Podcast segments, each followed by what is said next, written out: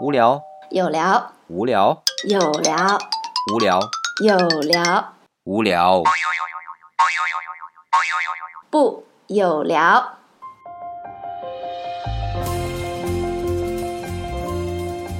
欢迎大家来到我们的有聊，我是李想。我是曼丽，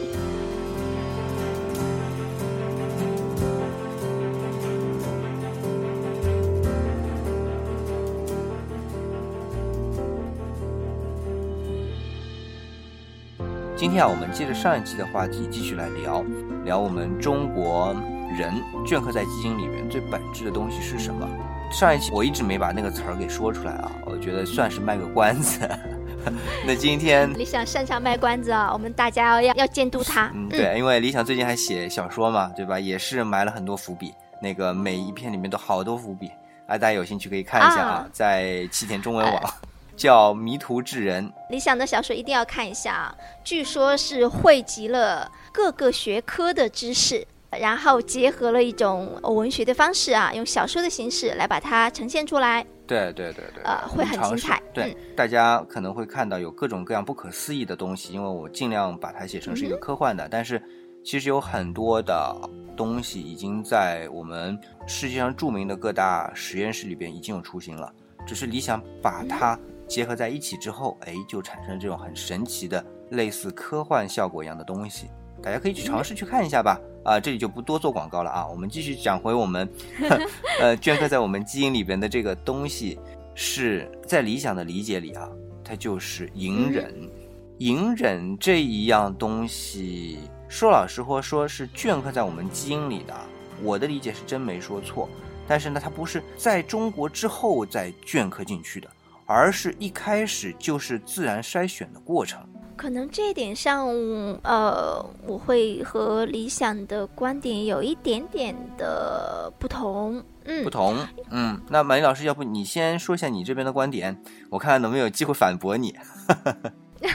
好，那反正大家是讨论嘛。那么我我印象中，在我们的中国的历史上有这样一件大事儿，那就是南宋之后中华。嗯，有这么一说，就是网上一直有这么一个段子，应该是这么说，就是南宋灭亡之后，就是所谓的文人气节，嗯哼，嗯、的确是少了很多是、啊。我知道你要说所谓的隐忍，可能在嗯北宋之前，中国人还算比较能骁勇善战的啊。好，北宋之后的人就比较文弱一点。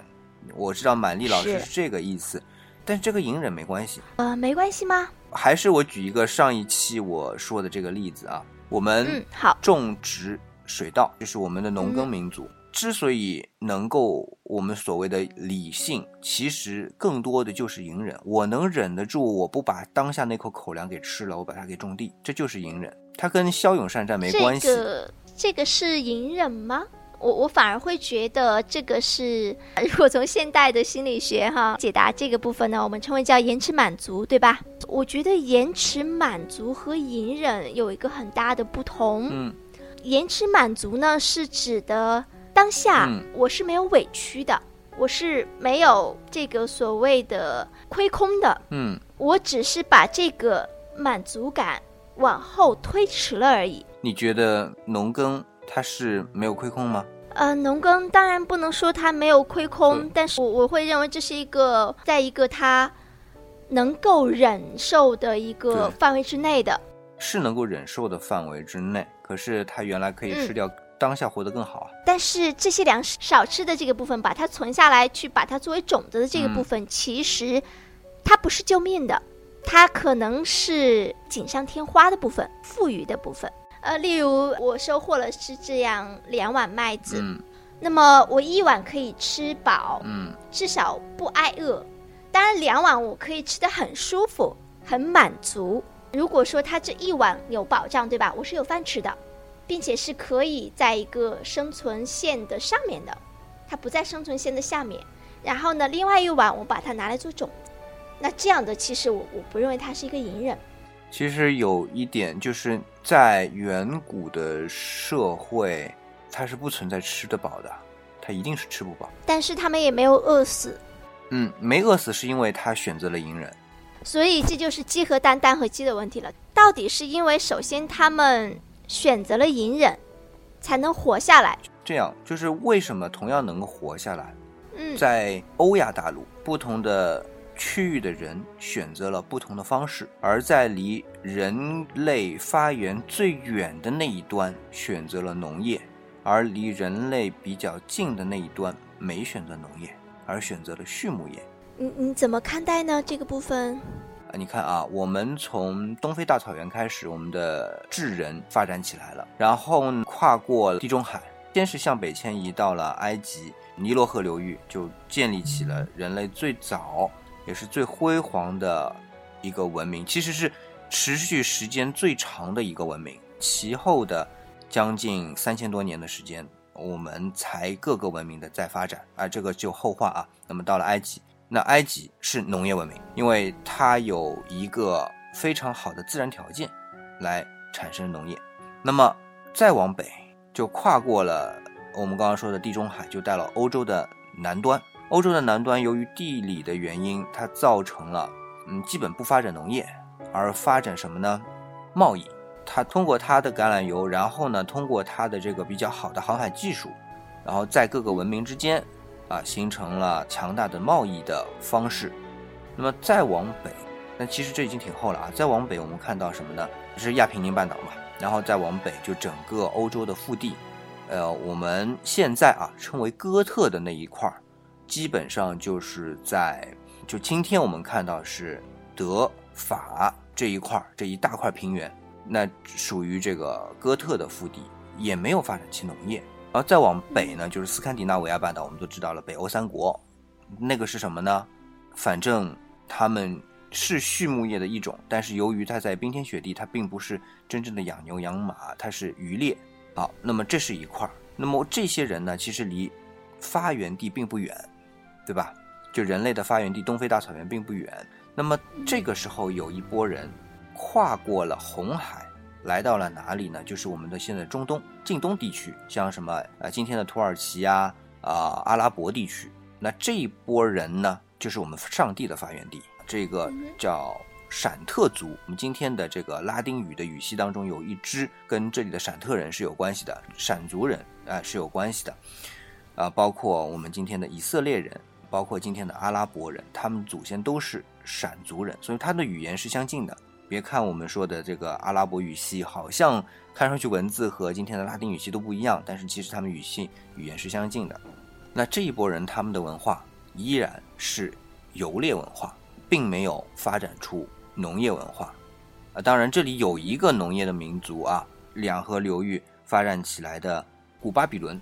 那古巴比伦它因为是有河流，当然就发展起了农业啊，这点是有。理想在这里留个小尾巴啊，我们说为什么这其实跟中国的农业是有所不同的。然后这个时候，这波人再往东迁徙，翻过了高加索山脉，来到了蒙古草原，就形成了以前我们一直说的蒙古人种，那就是今天的差不多蒙古这一带的这些人。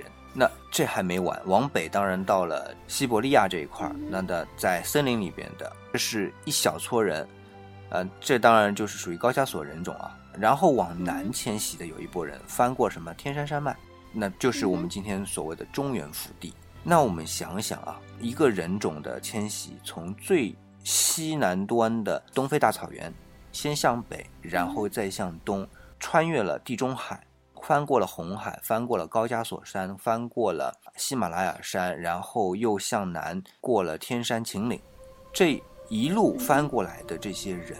他所需要的隐忍，他所需要的勤劳，或者说对于自然的这种克服的能力，和留在欧洲的和留在非洲的人比起来是怎么样？通过这一路的筛选，这边的人是最会隐忍、最勤劳的人才会走到这里来。那么现在再来说，我们中国也有两河流域，就是黄河和长江啊。这两个地方所发展起来的农业文明，和我们刚才说的埃及的尼罗河和幼发拉底河、美索不达米亚平原的古巴比伦，以及刚才理想漏了，就是经过的这个印度半岛呃形成的恒河流域的文明，然后再到中国的这个两河流域文明，差异是在于，不管是哪里，像埃及、古巴比伦和印度，他们的这些农业文化是借助于河流自身的泛滥而产生的自然的发展的。也就是说，你的种子掉在这个地方，因为河流的自然的泛滥带出来的河底的这些淤泥，让它生长起来的这样的一些农作物，所以它其实是相对比较容易来发展起来一个农耕文化。那我们知道黄河流域和长江流域，黄河我们知道是改道了很多次啊，我们也可以说它是提供了很多的养分。但是我们看一下黄河流域经过的地方，从甘肃到陕西到河南这一块儿，唯独河南这块相对平缓一点，才建立了我们说的最早的农耕文化。但在之前基本上都不可能产生农业，为什么？其实地理条件并不好，是需要非常精耕细作才能进行一个农业生产的。那么黄河流域在河南的这一段，我们今天说的这个殷墟啊，就是商朝所占都城的所在的位置呢，是一个相对比较平缓的平原。但是这块地方并没有太多次的改道，而且改道还造成了商朝的搬迁。那么在这之前呢，比如说红山文化这些地方，都是在半山腰的，并没有太大量的平原给你种植。我完全不像恒河的这个冲积平原，然后幼发拉底河的这个两河流域，以及尼罗河两岸的这些上埃及和下埃及这么沃土千里的这样的环境，在黄河流域和长江流域所产生这个农耕文化，和其他地区河流所产生的农耕文化不一样的地方是在于，从一开始它就需要非常艰辛的劳动。才能有收获的，相对来说并不那么适合农作。我们的先祖为什么会走到这里来，而不在这前面的这些更好的地方留下来呢？是因为他们希望寻找一个适合他们的地方，那些地方可能更优越。然而，因为优越，它也会引起战争。我们都知道，埃及虽然我们说它是一个很强大的民族，但是我刚刚已经说到了，它有上埃及、下埃及，也就是说，在尼罗河的上游和下游形成了不同的文化，然后为了争夺土地、人口，大量的战争才最终合并在一起的。哎，这样我想到了呃，这个徐州这个地方，泗水之地，我们都知道徐，对，你看它是呃苏鲁豫皖四省的交界处，但是它的发展其实并不好。啊，那么好的地理位置，但是它并没有发展起来。但是刚刚李想到提醒了马林，就是说，恰恰可能因为那个位置太重要了，所以不能去发展。对，那我们看到啊，埃及就是这样的一个状态啊，争斗就比较多。是。然后我们再看古巴比伦，就不要说了，到后来都没了。嗯。恒河流域很好吧？除了吉多王朝和孔雀王朝，孔雀王朝好像是三十几年，吉多王朝是七十几年之外。整个印度半岛没有成为一个统一的国家过，那当然到近代就更不用说了。因为恒河是一条非常温和的河流，既有稍许的泛滥，也不会像黄河或者像尼罗河一样大规模的泛滥，造成这个两岸的人民会非常温顺的就住着，形成了各自割据的。文化，但是相互之间争斗也不少。要是如果不争斗，早就合并在一起了，对吧？早就统一了。但是就是因为有争斗，那么不适应这样有争斗又相对于自然条件比较好的人，那继续就逃离，或者说我们就迁徙，不断的向东迁徙。过了崇山万岭，就来到了那么一片什么地方呢？北边有天山，它翻过来当然很累，但是那能翻过的人也很少，对不对？西边是喜马拉雅，北边是天山。山脉南边有南海，我们今天南海至少有印度洋，对吧？东边有，那就更加了，就是东海。那这一块地方基本上就是没有在外面进来的地方了，相互之间慢慢的去耕作，慢慢的去发展。所以我们会看到，就是在中国，像红山文化，像长江一带的河姆渡文化，这些都是历经非常长的一段历史。慢慢的，呃，自己的一个文化培养的。那么也就是说，除了隐忍之外，还有这些人不喜欢战争，相对谦和啊。相对来说啊，不喜欢战争，并不代表不会战争。至少他们能够千山万水，就说明这一路所筛选下来的这些基因的人是有相当的，我们叫吃苦耐劳也好，至少在打仗的时候，至少也能扛得住的那些人。所以，为什么我们会看到在秦汉两季的时候？中原这一带的战斗力还是非常骁勇的啊！中国历史上一直忽略的一个非常重要的人就是蒙恬，秦朝的一个大将军，啊，一个大将军。对，那么他在秦国建立的那么三十几年的情况下，戍边在北方，三十万大军。基本上整个匈奴聚在草原。我们今天都说的啊，什么卫青、霍去病逐匈奴于漠北，造成了汉朝有五十多年的太平的盛世，然后又贤王又归顺了中原啊，真的都很好。但是蒙恬将军也是带了三十万的精锐部队，把匈奴逐到漠北。要不是楚汉相争，就是项羽和刘邦争天下。匈奴是回不到河套地区的，啊，是，嗯，那所以就说从战斗力来说，呃，就像满老师刚才说的，在南宋以前都还是非常有战斗力的。那么南宋之后为什么没有战斗力的呢？它跟政治体制有关，然后发生了一些很多的事情啊。从安史之乱开始，安史之乱对于整个的中国的文化是有非常大的影响的，才会重大的意义的，对对，才会造成宋朝的重文轻武。呃，历史的车轮再往后走的话，才发现中国人相对就比较文弱。呃，它是一种呃选历史选择，因为发现文弱也能活得很好嘛。呃，或者说由之前的。呃，骁勇善战成为了更多的防御型的姿态。顺便也讲，刚才马丽老师也讲到，就是南北宋相交的时候，有一个很重要的历史事件啊，也是中国的第三次人口南迁，就是靖康之变。然后徽钦二帝被金朝掳去，对吧？然后赵构在长江以南地区最终建立了南宋。然后也是历经一百多年这样的一个情况，但是就在抵抗蒙古的过程当中，在南方的成都，我们是打了一场非常大的胜仗，是在南方的成都。对，成都是长江流域嘛。是算南方的呀，啊，对吧？呃，是距蒙古兵有八年，他打不。当然，那是巴蜀之地啊。不光是巴蜀之地的问题，我们南方人啊，其实会更容易去抵抗，而北方相对会不那么容易抵抗啊。千万别觉得理想啊是南方人就说南方人好啊。呃，我们看一下历史，清军入关的时候，北方打过几场硬仗。其实说到底，北方真正还跟当时的后金较过真儿的，真正打的还真是吴三桂。这点理想还是要帮吴三桂平反一下，还真的是。但是后来吴三桂为什么会这样的举措，那只有他当事人知道了。但是当他听说崇祯皇帝上吊自杀之后，当时还有一个另外更重要的叛军大顺李自成啊政权在，对吧？那么他就是跟后金达成了一个协议，他进关借他的兵来追大顺军，希望能够借这个机会来恢复大明的江山。那再后来是怎么样一些情况，我们也不说自行脑补，但是我们会看到多尔衮也是一个非常精明的政治家啊，等于说一直挟制着吴三桂，他一直在吴三桂的军队的两翼，吴三桂根本就没有办法再发动任何的军事行动。其实。某种程度上，他还是被逼成最后归顺了清朝的。呃，这些我都不去说了啊。这些历史方案呢，有很多 专家去做的事儿，这理想就不说了。但是，当入了关，南方并没有投降清政府啊。我们最多听到的是什么？扬州十日，嘉定三屠，这都是在南方的。嘉定就在上海嘛，就是抵抗清朝的这个入侵，三个月都没有让他进嘉定城。然后进了嘉定城之后，杀光屠城啊，杀完退出来。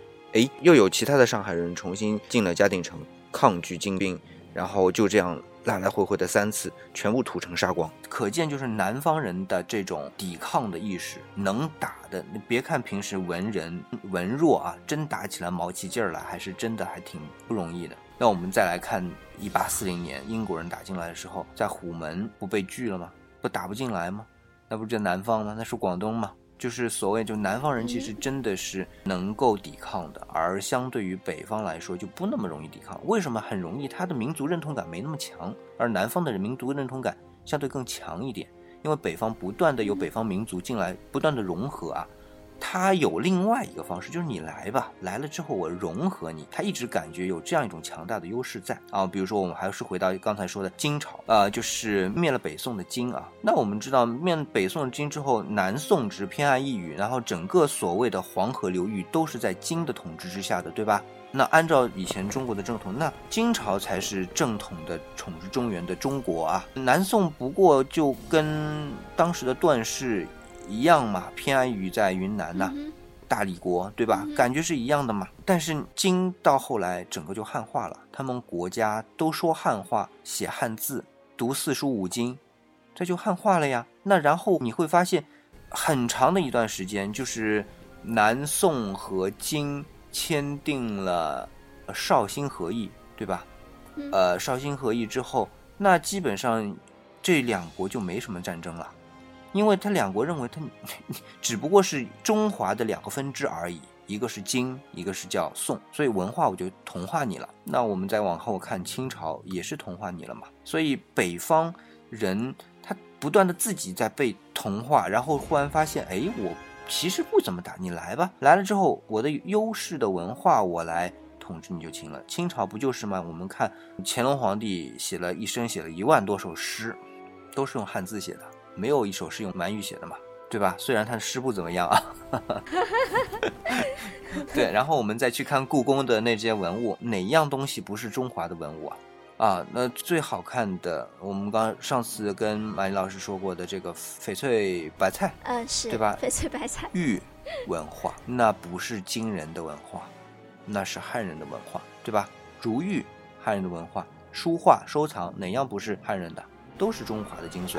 对啊，那么所以汉文化其实还是整个中华文化的精髓，包容度非常大。